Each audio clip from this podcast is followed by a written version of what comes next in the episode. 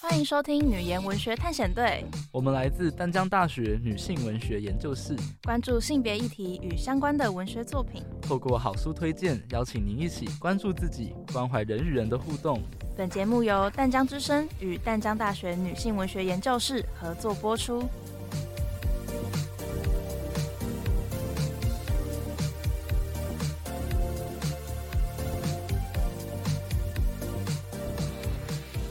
Hello，大家好，欢迎大家今天来到女人文学探险队。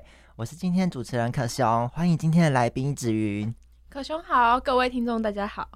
感谢上周同学跟定元为我们带来超级恐怖的鬼故事，故事里面那个主角的头还断掉了，还有一个人一直照抄姐姐的一切，让我觉得全身起超多鸡皮疙瘩的，跟我之前看咒的时候一样，都天亮了才敢睡。子云，你也是吗？对啊，店员跟同学超级厉害，他们笑得超爽的，但其实我超怕的。不过咒已经相对来说算普通的了，只是用祝福包装的诅咒，不过还是很恐怖啦。我就说吧，但我跟你说，我有点听腻了恐怖的鬼故事了耶，想跟观众讲点不一样的故事。其实你是怕了吧？哪有？你说说看呐、啊，会有鬼不可怕吗？当然有啊，就像甘耀明写的《虎姑婆》，那个婆婆超级好诶。还有派他的手下拯救人类，而且他的小猫手下叫做小柚子，听起来就超级可爱的啊！哦，我记得他，对，他写了超多客家文化的，但其实我只有认真读完他的《神秘列车》，他的长篇小说都真的太长了，好像砖头哦。我都买回来当成装饰品哦，你真的是哦，也太懒惰了吧！还好你没有错过这本书诶。但你今天讲到神秘列车，就让我想到上一次很有趣的事情，就是我去一个地方看了一个录像展，它叫空白。艺术家说他是受到这个小说的启发才做那个录像的。你现在一讲，就让我觉得亲切超多的。但我们今天要好好来谈谈他的《虎姑婆》，对吧？对啊。就是这本其实是他早期的短篇小说集，有分好几篇。你说的那个是《神秘列车》，是第一篇，他在讲一个铁道迷的故事，但其实暗藏了白色恐怖的历史伤痕。还有《伯公讨妾》，是写客家庄的地方政治，跟土地公娶小老婆。《吊死猫》是透过客家吊死猫的习俗来铺展出一个想念父亲的忧伤故事。但我今天比较想谈的是《上官刀夜杀虎姑婆》这篇，完全颠覆了我。原本童年对虎姑婆的印象，哎，你呢？你小时候会对虎姑婆有阴影吗？有哎，虽然现在不怕了，但我记得小时候回澎湖的老家，堂姐为了不要带我出去玩，她就用虎姑婆的故事吓我。但这让我想到有一个写东西很有爱的地理学家，他叫段一夫，好像有说过鬼故事是大人拿来约束小孩的工具。虽然这段话听起来超级没有爱的，那也要小孩相信有鬼啊。段义福是一个浪漫主义的地理学家，他觉得应该要把人对地方的感受加进环境的描述。他也说，我们对鬼的恐惧其实是源于对自然的焦虑。那是不是我们如果对自然没有这些情绪，那也就不再害怕鬼了呢？也就回到我们一开始说的，我们如何相信有鬼这件事情，或者是说我们对于虎姑婆的种种情绪，其实都是跟人的解读有关呢？所以虎姑婆其实并不一定会吃人。他是人的解读，我以为这是事实哎。哦，就跟你说要看书了，不只是人的投射，还有可能是人刻意营造出来的剧本。那就让你介绍喽。这篇名字有够长的短篇小说，叫做《上官刀夜杀虎姑婆》。嗯、呃，简单来说呢，就是民俗版的台湾鬼杀队，只是无惨换成了虎姑婆。对，我在看的时候一直想到《鬼灭之刃》。大家一起去杀鬼，但这篇超不一样的，而且虎姑婆真的太可怜了，也没有像午餐那样是管老板，所以我觉得这种类比可能没有办法让大家了解这个故事耶。啊，也是啦。好了，我来详细说说吧。很有趣的事情是，其实这篇很像武侠小说，分成十部中的正义方喜爷、麻花跟五多，而马拐帮是坏坏方，还有住在森林里面代表山林的虎姑婆。故事其实就是围绕着上山杀鬼这一个事件开展出来的。然而，它的剧情张力在于，最后麻花发现虎姑婆其实并没有像谣言一样这样吃少女，而少女消失的原因其实是马拐帮，他们将少女卖到酒楼，但麻花无力说服大家，让大家信服自己，所以才赶走了守护关刀山的山神虎姑婆。哇，屌哉！我是虎姑婆，我也不想吃少女，少女没肉哎，我要吃，我要吃猪猪。但虎姑婆其实应该也不会在乎肉多不多吧？但是在这这个故事里面，虎姑婆变得超级可怜的，等于大家逼迫让她搬家哎。对啊，但其实比起被让他被迫搬家，我其实更震惊的是后面其实兄弟会结束后的戏台演出桥段。怎么说？就是原先十部中的大家跑到龙海镇，为了要赴兄弟会，讨论杀鬼的事情。殊不知五多揍了舞台上演出虎姑婆的演员，让喜爷生气，决定处罚他，所以让他先回庄，才会有在后来在森林里面遇见虎姑婆，才让麻花知晓了真相。读到这里的时候，其实我对于五多的行为就非常的困惑，诶，就是怎么会那么冲动？对呀、啊，但我想要先讲一个题外话，就是这个台上台下的设定其实很像古典小说，这里我也觉得很奇怪，到底为什么五多会觉得那是真的虎姑婆呢？因为就是演戏啊，他是入戏太深，来是想要报复他？我觉得有一点点诶。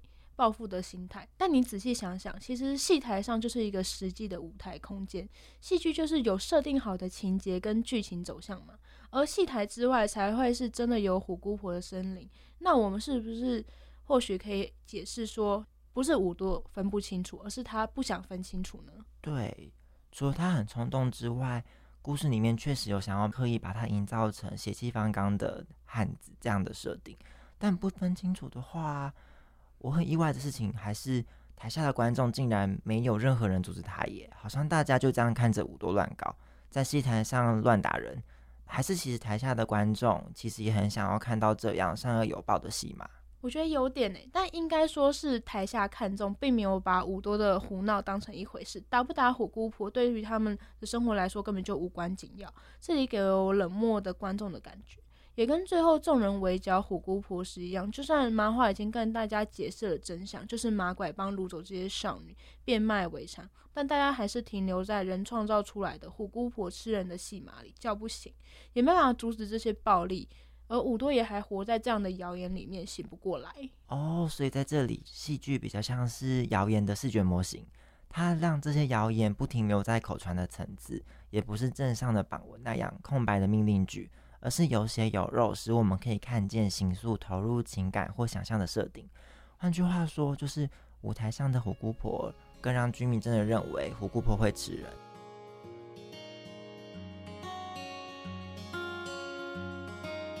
为什么谣言总比真相传得更远？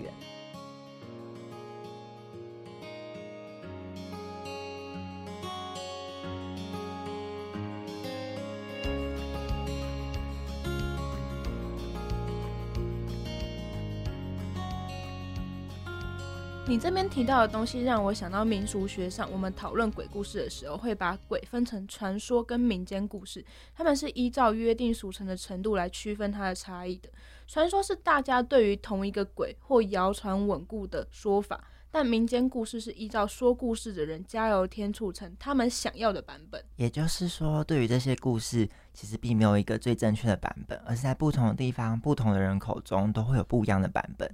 对啊，这就是说故事的力量。但在这个小说里面，我其实更想讲的是谣言的力量。真的就像是跟朋友发生误会那样，我们好像与其相信别人的传言，也不愿意跟当事者沟通。这里真的让人觉得谣言的力量很强大。对啊，真的很恐怖。就像最后麻花向所有人解释真相，但大家都不相信他，就连跟麻花在一起生活的五多都被执着蒙蔽了心，只认为是小孩子的胡言乱语。从五多跟其他人的不相信，也印证了后面秦参军召唤关公与虎姑婆对决，而关公就像那个仲裁者一样，知道真相却不改变，因为只因为被召唤了，所以跟虎姑婆打架，最后就丢下一句说虎姑婆应该要离开，因为众人的眼里已容不下她，并请众人放过虎姑婆，就消失了。这里我觉得关公的角色让我觉得很困惑耶，他明明知道所有事情的真相。还是出来打虎姑婆嘞？还是关公其实也在演戏，给召唤出来他的民众看呢？对，应该要说关公是站在一个全知视角，他是神呢、啊，他知道装睡的人叫不醒，就像执着相信虎姑婆会吃人的众人，这是他无法改变的事实，所以他攻击了虎姑婆。但他最终发现麻花相信虎姑婆之后，他先劝说虎姑婆离开，并且劝说众人看在他是神的面子上放过虎姑婆，最后试着解决问题，虽然还是很没用啦。听你这么说，好像有点奇怪。到底是谁在制造问题啊？根本就不是虎姑婆啊，她是山里的守护神呢。所以，我们到底要怎么看待关公这样的一个角色？他是一个无能为力的神吗？因为他无力改变结果，还是他他也只是被召唤出来演绎出邪不胜正的戏码？好像不管怎么样都不能改变这个结局，哎。但到这里，除了麻花，没有人相信虎姑婆是守护神呢、啊。所以在不相信的人眼里，虎姑婆就是制造问题的人呢、啊。虎姑婆是人吗？哦，你很烦哎、欸，听得懂就好啦，干嘛抓我语病？喝你的可乐啦。回过来，我们之前讲到的，就是故事里面环环成空的虎姑婆吃人、榜文、传言、大人管教小孩的鬼故事，戏剧戏台上的剧情，都已经让这个谣言引起它应该有的效应，难以被控制。关公是这些失控的群众所召唤出来的，也是他们唯一所相信的。那理所当然，他要拟平这场闹剧。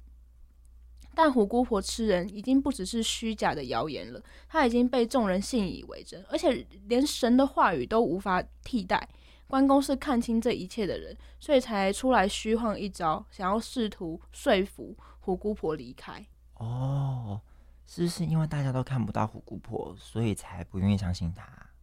哎，你讲到重点了，这其实是一个短篇小说里面很妙的设定。在故事里面，到底是看不见所以不相信，还是不相信所以看不见？这些人好像只相信谣言，只沉浸在戏台前的演出。回到一开始我们所谈到的，鬼是我们对于自然的恐惧，好像在这个故事里，最后也是让人停留在对于大自然有负面的情绪上，使得虎姑婆不得不搬家。作者虚构出来的关刀山变成没有山神守护的山，这就是 K 加瓜米尔宫啊，超过分的。但你这句话的前提是我们要相信原本虎姑婆就在那边呢、啊，也没办法离开。但故事里面她离开啦，好像是希望她可以找到下座山，成为那里的守护神，不再被大家讨厌。但以谣言对她的影响力，好像有点难呢。希望她不要有阴影。虽然这个有点扯远，但让我想到了魔法公主。最后三兽神不是离开了吗？真的让人很难过。哎、欸，可是我跟你持不同想法。我觉得有时候离开反而是件好事，这样就可以有重新开始的机会啊。但继续生活在这里的人呢？他们不像是魔法公主里面的居民，看见三兽神复苏大地的力量，然后发现他其实就是传说中的开花爷爷，不是跟他们争夺居住空间的敌人。在这个故事里，群众好像始终都没有觉醒，所以他们要学会相信啊。我认为破除谣言其实不难，但要寻找相信的契机，其实是一件蛮难的事情。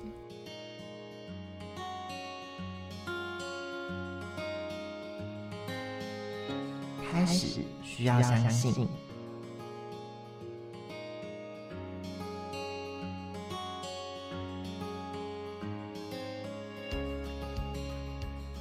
谈了这么久不相信虎姑婆的人，我们要不要谈谈相信他的人啊？麻花雷，不然好感伤哦。对啊，他就是那个唯一相信而且力证虎姑婆的人，让我觉得他超级勇敢的。对啊，我觉得他最后超级像孤城的，其实所有人都不相信你说的，真的超级孤单的。啊，对啊，我看到那段也超级无力，但他一开始其实也是不相信的。他跟五多在森林里面。遇见了虎姑婆之后，就打起来了。后来他们发现其实打不太赢，所以麻花在下山讨救兵的时候，遇上了马拐帮的两个混混。要不是被虎姑婆救下，他其实差点要被掳走。但他也不是一开始被救就开始相信人家，这样就太笨喽。对，他一直对虎姑婆抱持着戒心，直到他发现婆婆不仅没有吃他，还帮他治疗蛇毒，才渐渐被说服，并且让虎姑婆的猫猫手下。带他去找他之前被掳走的好姐妹菊花，所以在这个情节里面，我们是最清楚可以看到人信赖虎姑婆的过程，从不相信到相信的这个转折。但其实麻花一直都看得到虎姑婆吧？对啊，在这个故事的设定里面，是只有少女才看得见虎姑婆，其他人都要透过猫骷髅才可以。所以看不看得见，其实并不是重点，重点是心里的相信。哎呦，你有抓到哦！真正影响我们如何看待虎姑婆的，不只是我们的双眼，其实是心，纯正澄澈的心。因为纯正之人，并不会对真相所视而不见。好像这些跟环境有关的故事，最后都会强调纯真。诶，魔法公主也是这样，因为这才是相信的过程呢、啊。不会有人一开始就相信，除非他早就遇见，并且已经知道真相。你说的是喜爷吗？没错，就是喜爷。看到最后，其实我们才发现，喜爷就是虎姑婆嘴里的竹棍儿。在喜爷小时候，他们就已经遇见了，只是没想到会在众人围堵虎姑婆这样的情况下再遇见了彼此。喜爷也成了这个故事里面唯二相信虎姑婆。没想到在劝架的过程中，虎姑婆误伤了喜爷。你是说关公劝他离开之后吗？对啊，关公在劝虎姑婆离开之后。马拐帮的马明大肆伤害了虎姑婆手下的小猫，导致虎姑婆发怒报复众人。哦，擦枪走火。对，可以这么说。其实看到这里，我们才会惊觉说，在戏台上阻止五多大闹，并不只是因为五多很荒唐。其实喜爷早就知道虎姑婆不是这样了。嗯，对耶，而且很有趣。喜爷长大之后，还是可以看得到虎姑婆。诶，但你刚刚不是说只有少女才可以看见虎姑婆吗？对啊，所以在这里，我们告诉我们的重点不是年龄，而是经历过种种世事还能保有的纯真。这也是虎姑婆最后送给麻花的铃铛所记下的事情啊。所以在这个故事里面，鬼其实不止不恐怖，甚至还有点可怜呢。他盖瓜承受了人类的误解与暴力，甚至最后只有婆婆付出的代价。对，其实看到这里，或许我们会发现，对比婆婆，故事里面大多数的人其实非常的残忍或冷漠。就像我们前面提到的戏台看中，目睹五多打演员，这里很像是一种视线，预告了后来群众的冷漠和暴力。还有这些角色，其实为了杀掉虎姑婆，他们可以轻易的割舍掉生命。五多最后为了要杀虎姑婆，就这样把狗狗杀死了。就是看到这边，我就觉得很荒谬。他就是用那个啊，林正英杀用黑狗血杀僵尸的那种设定。对啊，但是是哦，动保协会应该要来了吧？反正就是我们可以看见，虎姑婆其实故事里面是相对冷静的存在，只有在马明放火滥杀他手下猫猫的时候，才真的受不了，开始攻击人类。这其实也是自然对于人类的破坏，而最后的反扑。我觉得是一种暗示。我跟你说，我看到这里的时候超生气，那个猫超可爱的。哦，我也是，我就想说，哎呀，他这样写应该会被所有爱动物的人挞伐。对，挞伐。就是在这一个对比之下，我觉得我们可以回到我们谈到对于鬼的态度，其实是一种我们对于自然的情绪。当然，在这个故事在现实当中是不可能发生的，但我觉得我们可以回想到我们面对的各种环境议题里面，加害与受害的关系，我们总是很仓促的把加害者给加害者化，比如野狼猎食羊群、外来种，好像总是忽略了更为多重的关系，甚至还忽略了人其实也是这个自然环境里的一环。只是把我们认为的坏人所移除，就可以解决一切的事件。就像故事里面的大家认为，只要把虎姑婆赶走，就可以解决少女失踪的问题。但是，解决少女失踪的问题的唯一不是虎姑婆啊。对，其实我们后来会知道，真正的坏人是马拐帮。所以在故事里面，好像告诉我们说，一切都是人类自己造成的。对，那故事给我们的答案好像是这样，但我觉得或许我们可以延伸做思考。其实喜爷这个角色，因为我在他的身上不只有看到代表自然的纯真，我想他也在虎姑婆身上可能找到了某种跟自己有关的某些事物或连接，所以才会一直记得，长大了也能够才在遇见。对啊，就像最后那个铃铛，其实好像也是虎姑婆要让麻花记得这一切。搞不好下个山神来的时候，就不会再发生一样的事情了。那我们其实可以说是虎姑婆借由这个铃铛，想要让麻花和十步庄的人记得今天所发生的一切，不要再有下一个误会或谣言了。我们今天谢谢甘耀米老师的神秘列车，还有今天的来宾志云，谢谢大家的聆听，我们下次见。我们下次见。我们要如何相信一个好鬼？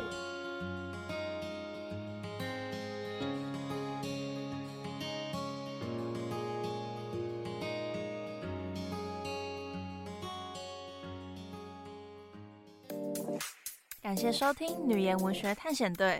本节目由淡江之声与淡江大学女性文学研究室合作播出。